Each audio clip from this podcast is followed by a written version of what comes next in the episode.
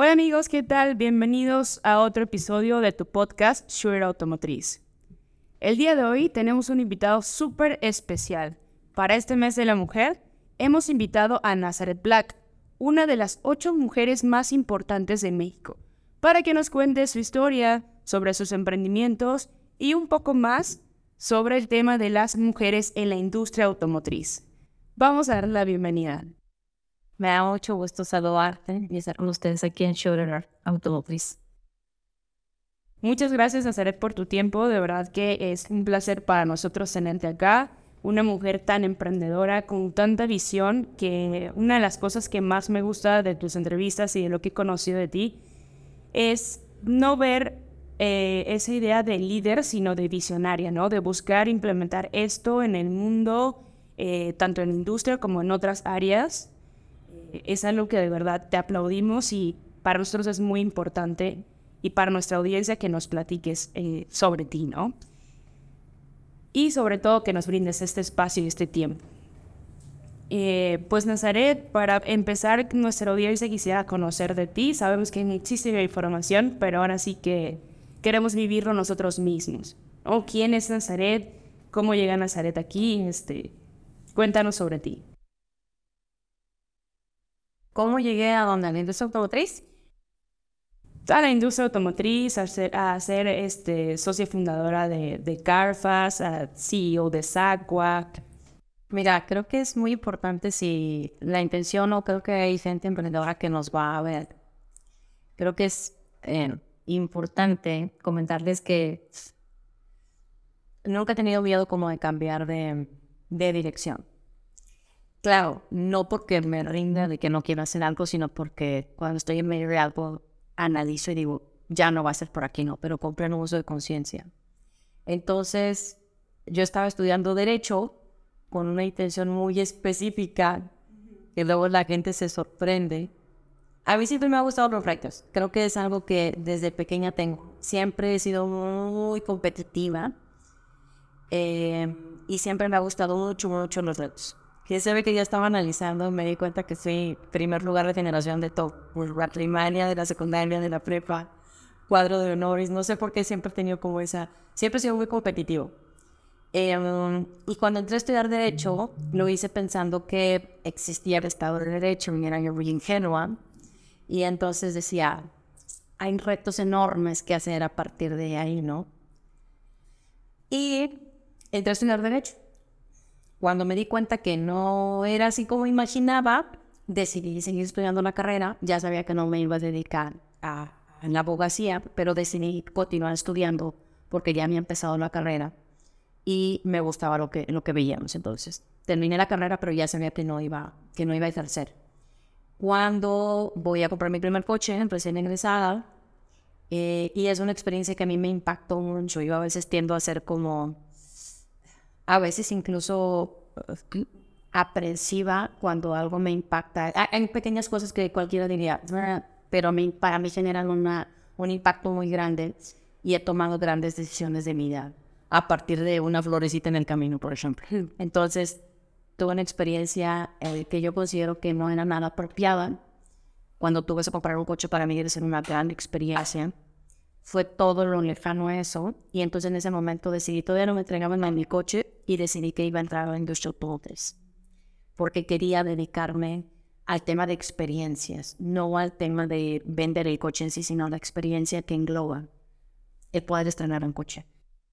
Claro, y más como mencionas, que era tu primer vehículo, entonces tú esperabas que fuese algo magnífico, que marcara, ¿no? Que fuese un buen recuerdo.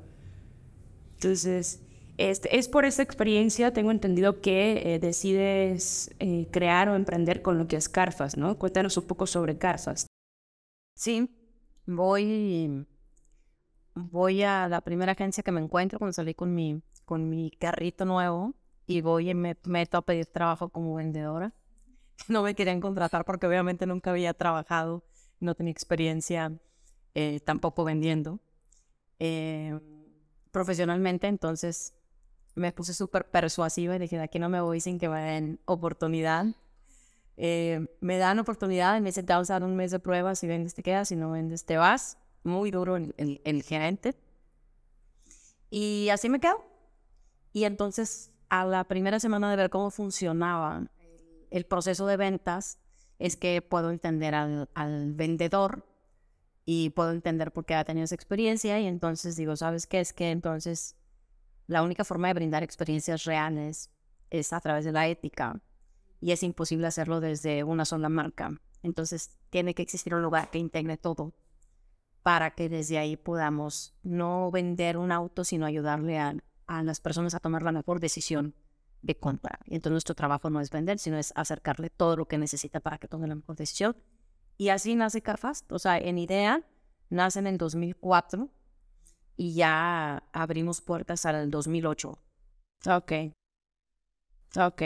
Perfecto. Sí, estuve revisando un poco, integra diversas marcas y, este, por lo que entiendo, ustedes se dedican a brindarle al usuario el cuál es el coche que mejor se te ajusta o cuál es el coche que más te favorece para lo que lo estás buscando, ¿no? Eso me parece algo increíble porque justo no estás como queriendo venderle una marca o un coche en específico, sino es lo que necesitas, ¿no? Siento que eso mejora mucho la experiencia de comprar tu primer vehículo, segundo, tercero, porque sea, hay mucha gente que cambia sus vehículos cada dos años, cada tres años, y, y me parece una grandiosa idea. Otra cosa que observé este, ahí en Carfast es que tienen una financiera. Y Carfast Financial. Es correcto. Eh, nace Carfast Financial, estamos en el proceso. Bueno, ya, ya nos consideramos la primera fintech automotriz en Latinoamérica. Y lo que hicimos es que la verdad es que teníamos ya muchos años trabajando. Desde Carfan lo que hacemos es como, por un lado, integrar todas las marcas de coches y todas las opciones financieras para poder saludar a nuestro cliente. Siempre cuidando ambas partes, de darle al cliente todo lo que necesita, pero siempre cuidando a quienes nosotros llamamos partners de negocios, que son automotrices y financieras o bancos. Y lo que sucede después de muchos años es que cuando tú haces bien tu trabajo, pues obviamente quien trabaje contigo se va a sentir a gusto, ¿no? Y entonces en algún punto los bancos empezaron a decirnos, oye, avancemos, mejor ya nosotros te damos, eh, o sea, les inyectamos el dinero y ustedes ya, o sea, pongan el precio final, ¿no? Para nosotros eso era como, muchísimas gracias, pero no estamos aún preparados para transformarnos en una financiera. ¿Por qué no trabajamos en una fase 1? Eh, con marca blanca, por ejemplo, por así decir. Entonces vienen con nosotros ya la banca grande, eh, arrendadoras grandes, y estamos trabajando con un modelo de marca blanca de cara al cliente Carfast Financial. Y estamos en el proceso de todo lo legal para transformarnos ya en una fintech. O sea, ya todo nuestro proceso básicamente es de fintech porque todo se hace vía digital. Y ahorita estamos ya como que en la preparación para ya dar ese paso y ser eh, tener ya la categoría de fintech, vaya, aprobar la ley fintech para ya transformarnos completamente. Entonces, es, es algo que es muy lindo porque Carfast fue la primera agencia digital de Latinoamérica. Carfast Financial es la primera fintech automotriz en toda Latinoamérica y aparte tiene un concepto donde vamos a permitir que mucha gente pueda eh, pueda hacer negocio también. Queremos transformarla en una fintech que también se funde con crowdfunding. Entonces tú en lugar de poner el dinero en tu banco, vas a poder financiar coches a través de Cafas Financial. Entonces, es dado la oportunidad a mucha gente de que haga negocios como los bancos, sin ser un banco, ¿no? que tenga las mismas utilidades que un banco. Correcto. Pues aperturando también eh, justo para que otras personas puedan ingresar como a a mover su dinero, ¿no? Porque pues ya, ya es otro, ya es otro tema más extenso. Pero la verdad te felicito, es una idea fantástica a ti y a tu equipo. Eh, que estén buscando justo en enfocarse más que en generar solo dinero, en brindar algo que realmente les deje una marca a los usuarios buena. ¿no? Creo que eso es lo que más me encanta de este proyecto. ¿Cómo enlazamos acá Sacua, no? Porque entiendo que iniciaste con Carfast, pero ¿En qué momento, cómo haces ese switch? Canvas, Nazareth, Sacua. ¿Cómo pasa esto? Yo pienso que conforme vas eh, avanzando en la vida, digo, tú ya traes con ser humano determinados valores que te inculcan en tu casa, ¿no? Los valores no se agarran en el camino. Te los enseñan en tu casa o, o, no. Entonces, y luego conforme vas adquiriendo eh, subiendo la famosa pirámide de Maslow, donde vas teniendo resueltas ciertas cosas, es que te queda tiempo para pensar en aportar al mundo. Eh, en mi caso, pues te vas haciendo, quieras o no, un poco más ecológico y con el paso del tiempo. Y luego pensando, hemos vendido muchos coches de combustión interna y somos, somos cómplices de esto que está pasando y que nos afecta todo, ¿cómo le hacemos para, para ahora transformarnos? Entonces el camino era obviamente los autos eléctricos. Entonces decidimos empezar a diversificarnos hacia allá para que luego todos estos muchos coches que habíamos vendido en estos años pudiéramos ahora evangelizar a la gente que, que, que ahora iba a haber coches eléctricos y que era el camino para, para tener cielos más limpios para todos y aire, aire de mejor calidad. Bueno, entonces en ese momento nosotros decidimos diversificarnos hacia lo eléctrico y justo en el mismo instante que se creó, eh, surge un anuncio de que ya va a existir una marca de autos eléctricos, que se llama Zapua. Yo obviamente me emocioné mucho porque era un proyecto mexicano y siempre estoy eh, luchando mucho por impulsar el país. Y entonces ellos querían que todo fuera digital. Entonces era como nosotros queremos ir a lo, venimos de lo digital y queremos ir a lo eléctrico y ellos venían de lo eléctrico y querían que todo fuera digital. Y nosotros éramos quien realmente teníamos más experiencia en el país porque lo que apenas empezaba a sonar como una tendencia, que era el e-commerce de vehículos y que era transformación digital en la industria, nosotros ya teníamos 13 años trabajando, 12 años trabajando en esto. Entonces no había nadie en el país que, que tuviera esa, esa experiencia, ¿no? Y aparte comprobada de vendiendo autos por internet. Entonces em, hacemos una alianza que sería muy natural eh, para de forma estratégica poder crecer ambos proyectos y me tocaba a mí obviamente estar al frente de Sacua, cosa que me emocionaba mucho porque era pues crear de planta hacia afuera todo lo que tenía que ser de la marca, ¿no? Cómo iba a ser vista, cómo iba a ser la comunicación, todo de la Z. Así llegó al proyecto de Sacua. Eh, de, lo que, de lo que he estado leyendo e investigando, justo Sacua tiene una filosofía muy particular, ¿no? Eh, platícanos un poco sobre esta filosofía que ellos manejan eh, sí, sí. Ahora sí que de la parte, estamos hablando de cuidar el medio ambiente, la inclusión de género. Eh, tengo entendido que trabajas mucho para que haya una equidad dentro de la empresa en temas de contratación, que, que haya más mujeres dentro de, de, o sea, de industria, ahora sí, ¿no? Fíjate que esa es una parte muy bonita y que se siente muy bonito decirlo. Cuando escuchas a las grandes marcas decir que establecen este compromiso y establecen este compromiso. Y realmente son compromisos muy cortos para el, para el poder económico que tienen las grandes marcas o las grandes empresas. A mí me da mucho orgullo decir que Sacua no está transicionando y no se está transformando a la sustentabilidad ni a la inclusión. Ya nacimos sustentables y ya nacimos inclusivos. Y esto es muy lindo porque ni es una moda, ni nos están obligando la, la, la inercia global en esto. O sea, ya nacimos así. Entonces, esto te habla de que así somos los estamos en el proyecto. Entonces quiere decir que es algo natural, que es algo real. Em, queremos realmente ser parte en el cambio eh, de las empresas que ofrecen opciones de movilidad sostenible, porque hay algo que es, hay algo en lo que no pensamos. Mira, en México solamente los privilegiados podemos tener un coche. Tenemos un coche y contaminamos con ese coche, eso es real pero que contaminamos el aire de todos, no solo el aire que respiramos los que usamos el coche, sino el aire que respira la gente que no es privilegiada y que no puede tener un coche. Y que hoy es real que hay mucha gente enfermando y estamos perdiendo mucha gente, ya más de 15 mil personas en el país, imagínate, por año, de enfermedades respiratorias directamente relacionadas a las emisiones de los actos que utilizamos. Y de esas somos responsables. Entonces, lo que hacemos es decir, sabes que tenemos que buscar ser parte de la solución y tomar la batuta de que en México se puede desarrollar este tipo de innovaciones tecnológicas.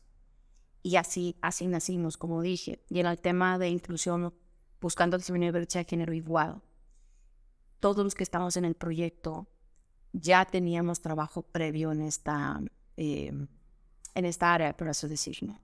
Y lo que hicimos fue traerlo a la marca igual, tal cual, como es algo natural para nosotros. Lo que sí es que llamó mucho mi atención porque como es que en una automatiza hay más mujeres trabajando, ¿no? O sea, entonces eso es lo que llama la atención. Y, creo que ha sido algo muy bonito y muy positivo porque SACPA se ha transformado en muy poco tiempo en el estandarte a nivel internacional de que México tiene talento creativo, que puede innovar dentro del sector y que aparte es un estandarte de la inclusión en la industria automotriz que es completamente masculina en un país como México, que le hace falta mucho trabajo en esa área. Es correcto. Sí, e, es correcto y desde que te sigo y he leído todo lo que has hecho me parece una labor magnífica, este, viendo que justo existe la equidad eh, de mujeres dentro de una armadora automotriz, pues en años anteriores eso lo veíamos imposible, ¿no? Básicamente. Tocando este tema, este, me gustaría conocer cómo ha sido tu experiencia, ¿no? Dentro de esta industria desde que comenzaste, este, que nos platiques un poco sobre, justo, ¿no? Entraste muy joven a la industria automotriz. Supongo que te topaste con muchas, muchas paredes, por así decir. Mujer y industria automotriz, joven. Platícanos un poco sobre tu experiencia, ¿no? La verdad es que yo agradezco esa experiencia porque, como dije, siempre me ha gustado los friends. Yo no sabía que la industria automotriz era una industria masculina, o sea, eso tú no lo sabes, hasta que tú entras y te das cuenta, ¿no? Y para mí siento que fue muchísimo más complejo porque aparte de ser mujer en una industria de hombres, de, de ser joven, de no tener experiencia, entré a la industria no amparada con, trabajando para alguna empresa, por ejemplo, sino entré como emprendedora. Entonces, hoy que lo veo en retrospectiva, o sea, era como una chavita que trae la idea y que trae una idea nueva y que pues, algo en lo que nadie está hablando y aparte dice que es la dueña de su, de su negocio y, o sea, hoy, hoy lo veo en retrospectiva y sí estaba, me tenía que pasar todo lo que me pasó. Em, ha sido para mí extraordinario porque yo ya traía cierto carácter. Si no hubiera traído cierto carácter, ya yo natural, o sea, hubiera salido corriendo. Más lo que estudiaste. Sin embargo, creo que estar en la industria para mí fue como meter un pececito en un estanque de tiburones. Sí, un pececito con carácter, pero al final de cuentas meten en un estanque de tiburones hambrientos y eh, me ha hecho forjar más mi carácter, eh, reforzar mucho mis valores personales, muchísimo de decir la ética en esto, la ética o sea, mis valores personales, reforzarlos, reforzar mi carácter, aprender a ser muchísimo más fuerte, em, forjar fuerza. Para mí ha sido extraordinario, lo agradezco muchísimo porque definitivamente sé que no sería la profesional que hoy soy si no hubiera entrado a esto, que es una locura para una mujer querer abrirse paso en una industria así. Sí, es complejo. La verdad, sí, este, sabemos que es una industria de hombres y y como dices, es lanzarte a, a ver qué pasa y si no tienes carácter, como dices, también siento que lo que estudiaste también influyó, influyó mucho en, tus decisiones y a forjar ese carácter de no, o sea, yo busco equidad, justicia, busco justo que lo que se haga, se haga con, pues, con respeto, que todos, eso que buscas implementar de, de que todos tengan ética dentro de una rama que sabemos que tiene sus altas y bajas me parece excelente. Ahora, tienes muchísimos años en la industria automotriz. ¿Cómo has visto la aceptación de parte de pues, tus compañeros y de otros conocidos hacia las mujeres líderes dentro del mercado o dentro de la industria automotriz? Mira, eso ha sido un gran privilegio porque me ha tocado sufrirlo, pero me ha tocado ver el cambio me ha tocado ser parte en cambio de estar empujando para abrir brecha, ¿no? Eh, entonces he podido ser víctima, pero testigo, pero también actora de, de, esto. Y he visto, cuando empecé, era... aún no, imagínate, imagínate si hoy hay 60 marcas ya operando en el país. Ya vemos como cuatro mujeres al frente de una marca. O sea, cuatro contra 56 varones. Eh, pero es un gran avance porque eh, esto hace cinco años no era posible. No, o sea, no, no había. Y a mí me ha tocado ver eso. Y te digo, me ha tocado en determinada forma sufrirlo, lucharlo y abrir espacio. Y hoy me siento muy contenta porque he visto cómo han entrado más mujeres y hoy ver que eso es un tema que está en todas las mesas y en todas las conversaciones ya es un gran avance, porque lo, lo que realmente importaba mucho era poner el tema sobre la mesa y que se aceptara que, que, existía, o sea, que es un problema y que existe.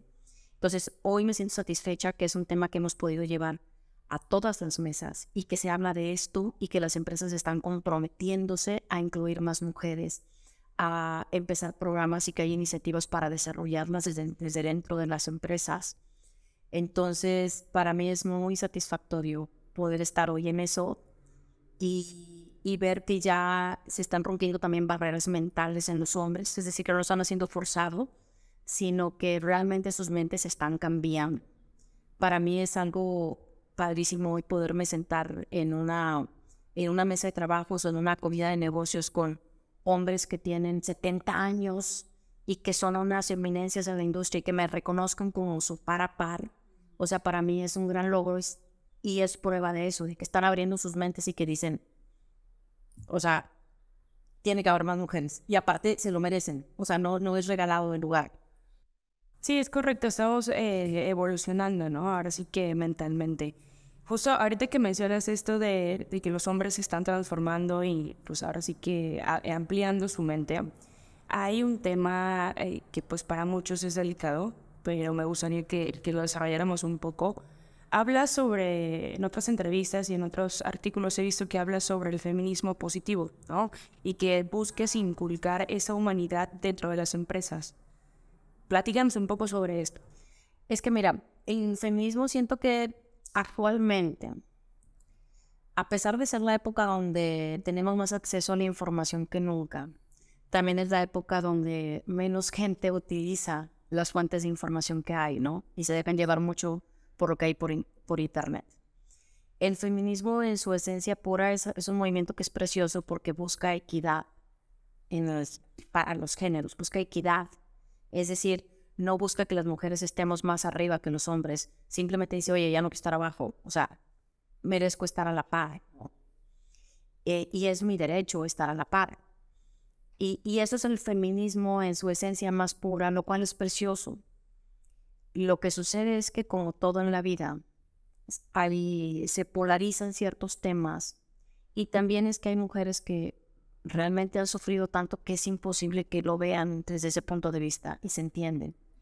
Lo que yo trato de decirles es, empecemos por algo, empecemos por esta premisa. Ni todos los hombres son malos, ni todas las mujeres somos buenas.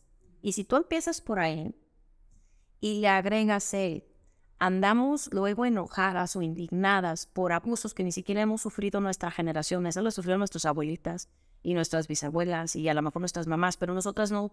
Entonces, ¿por qué estamos enojadas por eso? Por algo que no nos tocó vivir. Y dos, andamos enojadas con los hombres que no lo hicieron, porque los que lo hicieron fueron sus abuelitos y sus bisabuelitos. Entonces, estamos enojadas por algo que no nos pasó con alguien que no lo hizo. Y si lo sumas al otro, dices, a ver, entendamos que así como nosotros estamos en transición, los hombres también están en transición y ellos también quieren. Entonces, para mí feminismo positivo es aprender a colaborar con los hombres con los que estamos conviviendo nuestro tiempo, a atender nuevos puentes de comunicación y a trabajar juntos desde ahí. O sea, y obviamente los que podemos hacerlo. Otra vez, hay gente que realmente tiene mucha afectación y se le dificulta y es entendible y es respetable. Pero los que sí podemos, esforcémonos para trabajar juntos desde ahí. Y es algo que es muy aceptado, trato de meterlo últimamente en algunas conferencias que doy y cuesta mucho porque los hombres dicen, oye, me gusta mucho lo que dijiste, yo me siento así, siento que me tratan mal. Claro, es que tú lo estás viendo desde un panorama un poco más medio, ¿no? Este, estás buscando la equidad, justo, o sea, no, no, no nos estamos yendo ni a un extremo ni al otro, sino algo que ambas personas les beneficie y pues que ambos, como dices, creen unos puentes de comunicación para poder eh, ahora sí que continuar y dar pasos que ambas personas les beneficien.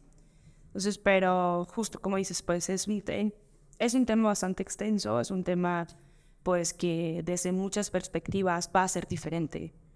Pero el que los hombres ya empiecen a decir, oye, yo quiero conocer más, quiero saber más, ¿por qué? ¿No? Porque yo me siento así, pero pues no sé cómo, cómo, cómo reaccionar o cómo solucionarlo, pues también está bien, ¿no? Que pidan ayuda, que digan, pues yo quiero saber. Entonces, yéndonos por, yéndonos por este mismo tema de, de las mujeres en, en, la industria y pues ahora sí que en México, ¿qué consejos le darías a las mujeres que quieren emprender o pues a las personas que quieren emprender un negocio en México? Porque sabemos justo que no, no es en sí, ¿no? Platicábamos sobre temas financieros, sobre no tener más habilidades. ¿Cómo crees tú que sería, no digamos que lo ideal porque la fórmula perfecta no existe, pero desde tu perspectiva, con varios, con varios emprendimientos, ¿qué nos recomiendas? Mira, a mí por mi trabajo no me ha tocado mucho trabajar por mujeres.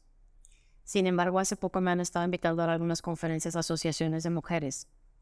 Y para mí es algo nuevo ver muchas mujeres emprendedoras en un mismo sitio y ver la magia que se desprende y las ganas y la ambición y, y hay un entorno y hay un ambiente nuevo que yo nunca había vivido y que yo le podría decir a cualquier mujer que quisiera emprender.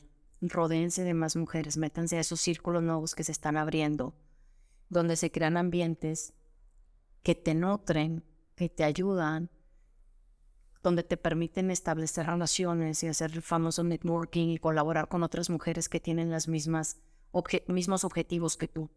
Yo creo que ese es el primer consejo que, que le daría a una mujer porque tú necesitas mucha fuerza para emprender y vas a necesitar mucha motivación y como que estos círculos de mujeres te van a brindar con toda esa magia mucha motivación. Yo nunca lo había visto hasta el año pasado, creo que fui a, me invitaron a una conferencia para una asociación de mujeres y yo me quedé impactada de, de, la magia que se genera. Eh, y vengo de San Luis Potosí también de estar con 300 mujeres emprendedoras y digo, es que esa fuerza tú, esa fuerza a mí me hubiera ayudado mucho cuando yo empecé, o sea, estaba sola contra el mundo. Y esa, esa, esa fuerza me hubiera ayudado mucho a mí en los momentos en que sentí que, que, todo se venía abajo. Segunda, que aprendan, eh, que definitivamente que se tomen un curso de administración. Es muy importante porque no importa qué tan grande o qué tan buena sea tu idea de negocios, si tú lo empiezas a echar a andar y luego no sabes cómo administrarlo, tiene muchas probabilidades de, caer en corto tiempo. Y una tercera que creo que es primordial, como, como dije, la mayor parte de los emprendedores empezamos sin dinero en este país, sin una fuente de financiamiento adecuada. Aprendan a vender. A final de cuentas, todo lo que sucede en la vida, todo lo que sucede en la vida lleva un acto de vender debajo, un proceso de vender. Entonces, como emprendedor vas a tener que aprender a vender tu negocio, tus ideas a tus clientes, tu visión a, a la gente, que, a tu equipo de trabajo para que hagan equipo contigo. Entonces creo que vender es lo que te va a sacar también adelante. O sea, y te va a ayudar a generar ese ingreso que necesitas. Bien administrado. Y con la magia de las, de las, de las otras emprendedoras, creo que, creo que les puede ir muy bien. Excelente, pues sí, una red de apoyo creo que siempre es necesario para cualquier cosa que queramos hacer en la vida este, tocando este tema de, pues ahora sí que de emprender. Sabemos, conocemos que tienes muchos emprendimientos o varios emprendimientos, pero hay uno en particular que atrajo y llamó mi atención, que hablamos de mujeres en acción. ¿Nos puedes contar un poco sobre Mujeres en Acción? Bueno, eso no llega a asociación. Es más bien una iniciativa personal que yo he tenido por años. De me prometí a mí misma que cada privilegio que fuera conquistando tenía que utilizarlo para transformarlo en una en, un pasamanos donde otras mujeres se pudieran apoyar para subir la escalera de una manera más sencilla. Em, entonces empecé a trabajar con distintas cosas y también a destinar parte de mi presupuesto en ayudar a otras mujeres. A lo mejor una, a lo mejor dos, tres, dependiendo. Eh, y así lo he hecho por, por, por años. Y hoy está en camino de, de, buscar transformarse en una asociación, pero se trata de eso, de que cada privilegio que voy, que voy conquistando poder utilizarlo y ponerlo al servicio de otras mujeres para que también puedan avanzar. Siempre he dicho que hablando de mujeres, cuando una da un paso, todos avanzamos. Entonces nos conviene tener más mujeres avanzando. Es correcto, me parece una idea excelente, como mencionas, tener apoyo cuando emprendes en situaciones o cuando quieres emprender y vienes en situaciones complicadas, este, a lo mejor no has trabajado en toda la vida, no tienes algún tipo de experiencia, pues esa red de apoyo puede ser muy importante o ese apoyo que podamos brindar. Mencionas que una, dos o tres, pero aunque sea una, este, ya estás aportando tu granito de arena para que otras mujeres puedan ahora sí que continuar, ¿no? Seguimos en el tema de las mujeres por ser este mes eh, dedicado a las mujeres.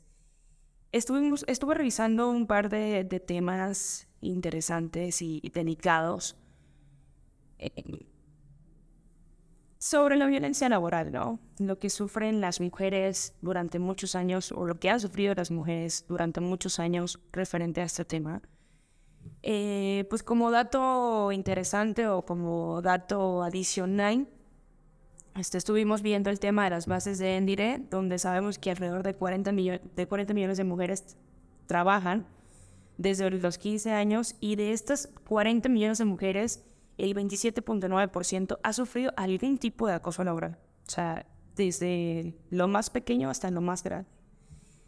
Tú que te encuentras en una industria pues, que sabemos que siempre ha sido eh, masculina, digamos, eh, ¿Qué consejos le darías a las personas, sea, a nuestra audiencia, a las mujeres, para saber reconocer, mmm, darse que violencia laboral? Este, no podría preguntarte cómo salir de ahí porque pues cada violencia es diferente, pero pues nos gustaría que desde tu perspectiva nos expliques un poco sobre esto. Yo pienso que, fíjate que he pensado, es una pregunta muy inteligente porque yo pienso que en algún punto las mujeres a veces cuando sufres mucho algo, tiendes a normalizarlo y a invisibilizarlo. En mi caso creo que así fue, porque tenía que pasar tantas cosas desde el... Hoy veo el, acoso como algo simple, o sea, hoy yo no veo en mi, en mi como algo muy sencillo, eh, porque he tenido que pasar tantas cosas que en algún punto creo que yo lo normalicé y lo vi como parte del costo que tenía que pagar para avanzar en lo que quería hacer. Porque como dije, a ver, si esto no te gusta y sabes que es incorrecto y no va a cambiar, tienes dos opciones. O renuncias y te vas, o ves cómo darle la vuelta y cómo brincar la piedra, cómo saltarla, cómo, cómo derrumbar ese muro. Pero en cierta manera vas a tener que aguantarlo de determinada forma, ¿no? Creo que el secreto está en aprender a identificar tus propios límites. ¿Cuáles son mis límites como mujer? Que sí voy a aguantar, que no voy a aguantar, cómo lo voy a aguantar y cómo lo voy a superar. Porque tampoco se trata de meterte en aguantar y aguantar y aguantar, sino idear una estrategia y decir, bueno, es parte del precio que tengo que pagar, pero ¿cuál es mi estrategia y por cuánto tiempo lo voy a aguantar y cómo lo voy a superar? Eh, en mi caso yo traté, como dije, de establecer mis, mis valores son muy fuertes en el sentido de la ética, por ejemplo. Y lo digo que en la industria automotriz, cuando tú ves una mujer que avanzó es que de verita se lo merecía, o sea, de verita se lo merecía, o sea, porque en la industria automotriz no hay como que literal, es que hay que decirlo, sales a cenar con alguien y te dan un negocio o te suben de puesto, si tú no tienes las capacidades para sostenerte en el puesto vas a caer, vas a salir al otro mes. O sea, no, no te puedes sostener. Entonces siempre digo que en la industria automotriz, cuando ves que una mujer va avanzando, es que en serio merece, merece eh, los escalones que va conquistando. ¿Qué consejos yo les podría dar a las mujeres? Eso, de acuerdo a tu persona, establece cuáles son tus límites, qué sí, qué no, en qué medida y sobre todo diseña una estrategia. Porque siendo honestas, si nos ponemos si nos ponemos en, la posición de no voy a aguantar nada que sea violencia, ya no vas a trabajar. si realmente quieres avanzar, tienes que saber que es algo que vas a tener que superar y buscar superar de la forma más positiva posible para que no vayas al trabajo y todos los días estés peleada con todo el mundo, ¿no? Entonces, y, y empieces a generar resentimiento. Pues este tema de la violencia laboral es bastante extenso complejo. Este, creo que solo diré algo muy pequeño referente a esto. El conocer nuestros límites es importante, el tomar decisiones, el comenzar de nuevo no está mal. No hay una edad para comenzar de nuevo. Siempre que sintamos que nuestra vida, nuestra integridad, nosotros como mujeres nos encontramos en riesgo, eh, busquemos apoyo, busquemos ayuda y movamos, ¿no? Vamos a movernos, si estamos incómodos hay que moverse. Es fácil decirlo, no es fácil hacerlo, pero este, nuestra vida vale mucho y a veces es mejor un cambio que, quedarnos en el mismo sitio. Saliendo un poco de, las cosas complejas, difíciles y de lo que vivimos día a día, eh, conociéndote un poco más, sabemos que te gustan mucho las mascotas, los, los, animalitos y que te has dedicado durante un tiempo a, ahora sí que a brindarle un hogar temporal a, a mascotitas, animalitos, alimentarlos y luego buscarles una casa para que estos ya se queden definitivamente ahí. ¿Tienes una iniciativa de crear una asociación o algo así? Platícanos un poco sobre esa iniciativa que te gustaría llevar a cabo en el futuro. Mira, los animalitos no es algo que me enseñaron de chiquita, es algo que fui cuando fui creciendo, que en mi casa llevaban, eh, mi hija le encantaba recoger animales de la calle y a mi hermano menor, que es muy similar de edad. Y era algo que yo no quería yo no quería restarles ese sentido de humanidad que tenían. Entonces, pues lo que podía hacer era financiarlos y ayudarlos, ¿no? Entonces vivían recogiendo cuando animales se encontraban en la calle. Y pues a mí me tocaba hacer el, el, el, automático para pagar medicamentos y veterinarios. Y entonces, como no podían obviamente conservar a todos, pues yo les decía, a ver, sáquenlos adelante y luego encuentren un hogar para ellos, ¿no?